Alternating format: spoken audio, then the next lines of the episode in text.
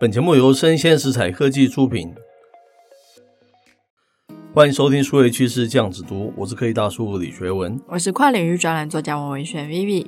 哎，今天我们挑的一则新闻啊，是最近机器人开始变得非常红了，对不对？对啊。相关的那个话题哈。那这则新闻是来自于网络媒体爱范儿哈，它的标题叫做“波士顿机器狗结合 Chat GPT 后”。会发生什么事呢？好有意思哦！啊、老外的头脑动得都比较快，对不对？对，因为机器人也是一个大家都关注蛮久的话题，没有错。那开头他说，波士顿动力的这个大黄狗 Spot 可以说是机器人界的网红了哈，会巡逻啊，会搬砖头啊，会跳舞啊，哈。经过多年发展哦，现在 Spot 能够帮助人类完成特定的任务哦。像是跨洋啊轮船检查的仪表哈，或是参与啊地势复杂的一些勘测或是救援等等哦。如果以这个 Spot 的灵活身躯，再加上 Chat GPT 这么聪明的大脑，会发生什么事呢？诶，那这篇他就有提到了人工智慧的专家 Santiago，他真的做出了有最强大脑的 Spot 哦。Santiago 他就分享与改造版的 Spot 互动的影片哦，是，它可能是史上第一只会讲话聊天的机器狗哦。那这个 Spot 它不只是装了 Siri 的装置啊，是，当它回答人类问题的时候，身体还会随着内容跟语调摆动，就有点像是迪士尼有一个机器人瓦力在线的感觉。是。感觉起来就是把 Siri 打一顿，现在变成是 Chat GPT 这样子的意思啊，对不对？嗯。那过去控制 Spot 需要类似无人机遥控器，或是以这个电脑指令哈输入，然后现在的这个 Chat GPT 赋予 Spot 强大的自然语言理解力了哈，就是说你一般人呢动动嘴啊就可以跟这个机器人对话了哈。那 Chat GPT 担任人类或是机器人的一个翻译。把人类输入的一些人话转成机器能懂的这个指令了哈，再把机器人回馈哦，用实际的行为或是人话来表达。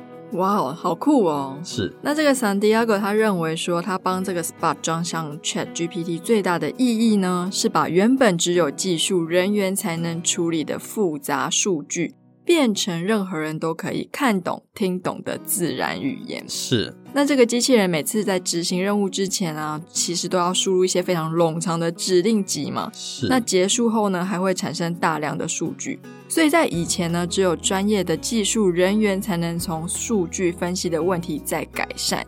那现在经过 ChatGPT 啊，我们就是用人话跟他简单讲两句就可以搞定。是。那当机器人的操作门槛变低了后呢，它的使用情景就会更丰富。是。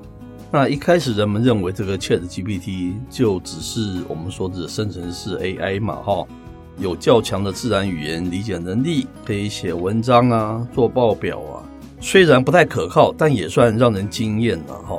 后来人们发现哦，只要给 ChatGPT 恰当的一些指令，可以帮助人类自动完成程式设计或是文字处理等等，就像是基于这个自然语言的一些电脑哈。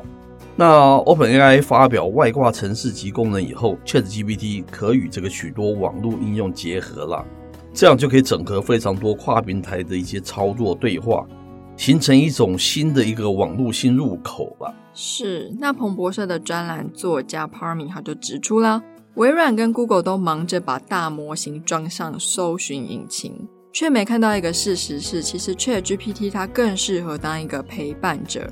纽约客的封面文章《黑暗工厂》它也有提到哦，目前工业机器人共同的难处就是设计像人手的末端执行器，哦，让机器人可以用不同的力道抓取各种大小形状的物体。是，那如果这个难题解决了哈，机器人能够做更多精细的工作。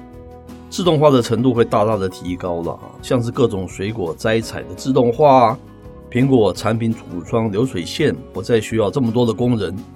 将来啊，工业机器人啊，不仅是一些指令执行的一些工具，更具备与人类大脑相当的智能哈，所以有学习能力、问题分析和执行精密操作的这样子的一种能力哦。大语言模型它给机器人更强的大脑，创造更广泛的应用场景。很有可能成为第四次的工业革命核心。那有趣的是呢，当你问这个 Spot 说：“哎，你是谁？”他会回答我是 OpenAI，而不是我是 Spot。哦，因为他的语言还是架在 OpenAI 之上。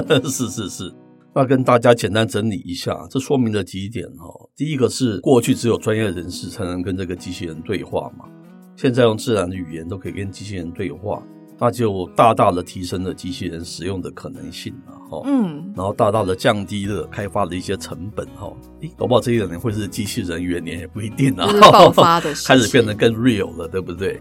第二个啊，我们知道机器人本来就包括硬体跟软体的部分嘛。嗯，这样听起来感觉起来，过去很长一段时间，硬体都是超过软体的，硬体可以执行非常多的很棒的动作，但是你软体这个部分还不是很 friendly 嘛，对不对？那这家伙就把这个 ChatGPT 融入之后，没有想到现在可能是软体可能是超过硬体了，对不对？嗯，所以这机器人才会说我是 OpenAI，他反而认的是这个软体。而不是变成这样子的 SPA 这样子的硬体这样子的概念，对不对？是。那总之啊，机器人产业就是硬体影响软体，软体再过来影响硬体，对不对？现在软体比较超前了，又看你这个硬体有没有办法执行软体所我们所说的话语执行的一些动作，嗯，有没有办法做到这么细致？感觉起来是互为成果的，对不对？互相来 push 来进步了。最后一点，我觉得蛮认同他的一个讲法。搞不好，ChatGPT 最大的应用可能不是在那个 search engine 这个部分，好，搞不好是他说的这个陪伴型机器人。我觉得那倒是一个对整个科技产业可以说是找到一个新兴的一个方向，新兴的一个商业模式，新兴的一个经济的一些愿景。我的感觉是这样子。我现在看，我觉得有点像是一开始我们要写网站的时候，需要一些工程师来撰写嘛，因为都是程式语言。到后来呢，开始有就是很商业模组式的。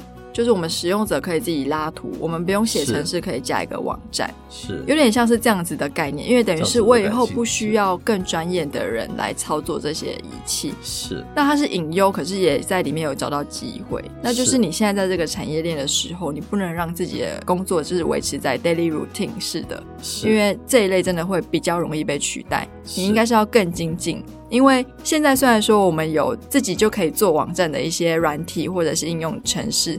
但是做出来的东西还是没有工程师用 code 一个一个打出来的这么的精美，这么的精致。所以我在这样的新闻里面，哎，确实是看到机会，可是我也看到了一些担忧了。是，那机器人，我们觉得之前我们也参观一些机器人展嘛，哈，嗯，可能可能也不是那么到位啦，就是你要求的，你下的指令，它能做到的事情，感觉起来很有限，对，还很有限，就不到位之后，大家就对它就兴趣缺缺了，哈。那未来可能这是一个大方向的一些突破了，所以让我好奇的是，ChatGPT 很多人说很多年前就已经有了，为什么它一直迟迟不推出了哈？造成这个机器人这个相关的这样子的领域，它就延缓它的那个进步嘛，对不对？搞不好好几年前就可以进步，为什么到这个时间点才慢慢的形成一种气候了哈？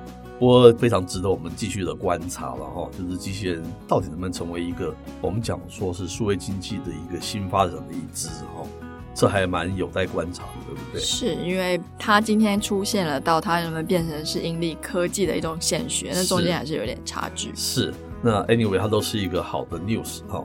好，以上内容报道这边告一段落，我是科技大叔李学文，我是跨领域专栏作家王伟轩 Vivi，我们下回见喽，拜拜。